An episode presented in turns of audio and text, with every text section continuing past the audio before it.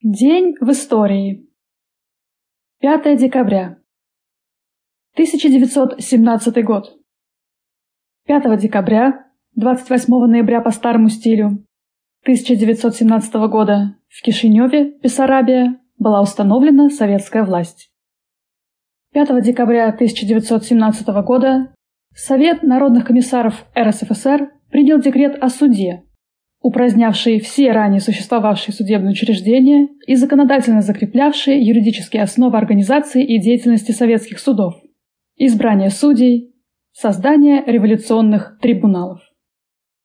5 декабря 1917 года Совет народных комиссаров опубликовал обращение ко всем трудящимся мусульманам России и Востока, подписанное Лениным и Сталиным.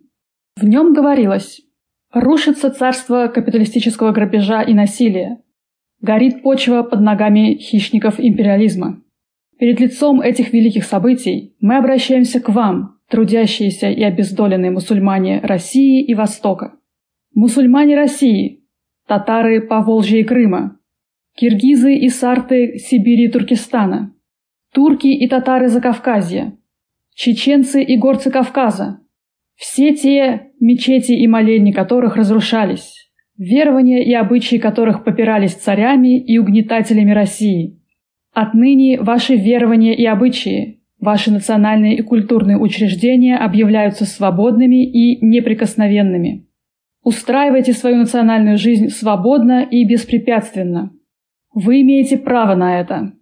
Знайте, что ваши права, как и права всех народов России, охраняются всей мощью революции и ее органов – советов рабочих, солдатских и крестьянских депутатов.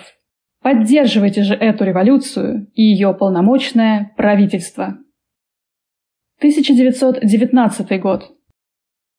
5 декабря 1919 года в Москве открылся седьмой Всероссийский съезд Советов рабочих, крестьянских, красноармейских и казачьих депутатов – 5-9 декабря 1919 года. Ленин в первый день съезда выступил с докладом от лица в ЦИК и Совнаркома, завершив его проектом резолюции об обращении к правительствам Антанты о начале мирных переговоров. 5 декабря 1919 года за боевые заслуги перед всей республикой, за героизм, проявленный в боях против белых, Седьмой Всероссийский съезд Советов постановил наградить Петроград орденом Красного Знамени и почетным революционным Красным Знаменем. Председатель в ЦИК РСФСР Михаил Иванович Калинин 20 декабря 1919 года на торжественном заседании Петросовета вручил его представителям города. Почетное революционное Красное Знамя в ЦИК было учреждено 3 августа 1918 года и предназначалось для награждения отличившихся в боях частей и соединений молодой Красной Армии. В ходе гражданской войны и иностранной интервенции героизм проявляли не только воинские части, но и отдельные заводы, шахтерские поселки, железнодорожные узлы и мастерские, пролетариат многих городов. Ратный и трудовой подвиг рабочего класса фронтовых городов высоко оценен советским правительством. Почетным революционным красным знаменем в ЦИК отмечены три города – Царицын, Петроград и Оренбург. 1929 год. 5 декабря 1929 года создана Таджикская Советская Социалистическая Республика. 1936 год. Сталинская Конституция. 5 декабря 1936 года Восьмым Всесоюзным чрезвычайным съездом Советов была принята Конституция СССР, основной закон первого в мире государства трудящихся, действовавший с изменениями и дополнениями до 1977 года. Конституция 1936 года всем гражданам предоставляла равные права. Земля, ее недра, воды, леса, заводы, фабрики, шахты, рудники, железнодорожный, водный, наземный и воздушный транспорт, банки, средства связи объявлялись всенародным достоянием. Земля, занимаемая колхозами, передавалась им в вечное пользование. Конституция 1936 года изменила принцип выборов Советы от выборов по заводам и фабрикам к выборам по территориальным округам. Вот как пишут об этом Казенов и Попов в своей книге «Советы как форма государственной власти». Советы возникли в Иваново-Вознесенске в 1905 году как органы забастовочной борьбы и органы самоуправления трудящихся, формируемые по фабрикам и заводам, по трудовым коллективам. По фабрикам и заводам избирались советы, возродившиеся по всей России в 1917 году. Избрание депутатов по фабрикам и заводам, обеспечивающее возможность контроля за деятельностью депутатов и практическую осуществимость их отзыва, и замены по воле трудовых коллективов, конституирующие принцип Советов, что и было зафиксировано в принятой восьмым съездом партии Ленинской программе РКПБ. Советское государство сближает государственный аппарат с массами также тем, что избирательной единицей и основной ячейкой государства становится не территориальный округ, а производственная единица – завод, фабрика. Вопреки этому программному положению, в 1936 году, в связи с принятием новой, якобы более демократической конституции, состоялся переход к характерной для буржуазной демократии системе выборов по территориальным округам, отрывающей органы власти от трудовых коллективов и делающей практически невозможным отзыв оторвавшихся от народа депутатов. Высказывание Сталина того периода о происшедшем будто бы в связи с принятием Конституции 1936 года расширением демократии следует поэтому признать ошибочными. От Советов оставались названия и выдвижения кандидатов, но сущность их стала размываться. Диктатура пролетариата, лишившись присущей ей организационной формы, была поставлена под угрозу.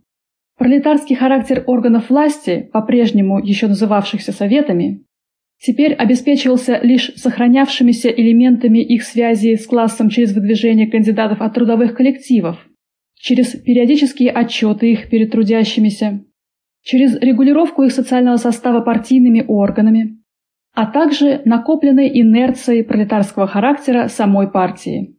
Но уже при Сталине, который у гроба Владимира Ильича Ленина поклялся укреплять диктатуру пролетариата и в течение всей своей жизни боролся за это, в Центральном комитете постоянно накапливалось антирабочее большинство, которое своим оппортунизмом, перераставшим в ревизионизм, шло к тому, чтобы после смерти Сталина изменить классовую природу государства. 1941 год. Контрнаступление советских войск и начало разгрома немецко-фашистских войск под Москвой. Замысел советского командования заключался в том, чтобы разгромить и отбросить ударные группировки противника дальше от столицы. Основная задача в контрнаступлении возлагалась на Западный фронт, командующий генерал армии Георгий Константинович Жуков. Севернее и южнее наносили удары войска Калининского, командующий генерал-полковник Иван Степанович Конев, и юго-западного, командующий маршал Советского Союза Семен Константинович Тимошенко. С 18 декабря 1941 года генерал-лейтенант Федор Яковлевич Костенко. Фронтов. Значительную роль в контрнаступлении сыграли авиация резерва Верховного Главнокомандования и партизаны, действовавшие на занятой противником территории. В ходе контрнаступления под Москвой советские войска сорвали авантюристический план молниеносной войны, развеяли миф о непобедимости германской армии, вырвали из рук немецкого командования стратегическую инициативу. 1942 год. 5 декабря 1942 года в городе Николаеве, на Украине, фашистами были повешены два пионера-подпольщика Шура Кобер и Витя Хоменко. Шура Кобер и Витя Хоменко были связными. Они выполняли важные задания в группе разведчиков. Пионеры были преданы провокаторам. Десять дней фашисты пытали юных разведчиков и, ничего не добившись, 5 декабря 1942 года фашисты повесили их на базарной площади города. За свой подвиг пионеры посмертно награждены орденами Великой Отечественной войны первой степени. В 1959 году на средства, полученные за собранный школьниками Украины металлолом, в Пионерском сквере в честь героев был воздвигнут памятник. 1957 год. 5 декабря 1957 года на Адмиралтейских верфях в Ленинграде было спущено на воду первое в мире судно гражданского назначения с ядерной энергоустановкой – атомный ледокол «Ленин». Атомный ледокол «Ленин» стал первым в мире надводным судном с ядерной силовой установкой. Он был спроектирован и построен для обслуживания Северного морского пути между Дальним Востоком и европейской частью России, а также для экспедиционного плавания в Арктике. 1972 год. 5 декабря 1972 года был собран первый серийный автомобиль ВАЗ-2103 «Жигули». Советский заднеприводный легковой автомобиль второй группы малого класса с кузовом седан. Он был разработан совместно с итальянской фирмой Fiat на базе модели Fiat 124 и серийно выпускался на Волжском автомобильном заводе с 1972 по 1984 год. Автомобиль широко экспортировался и пользовался популярностью даже в странах Запада. На экспорт ВАЗ-2103 шел под названием «Лада 1500». Таким был этот день в истории.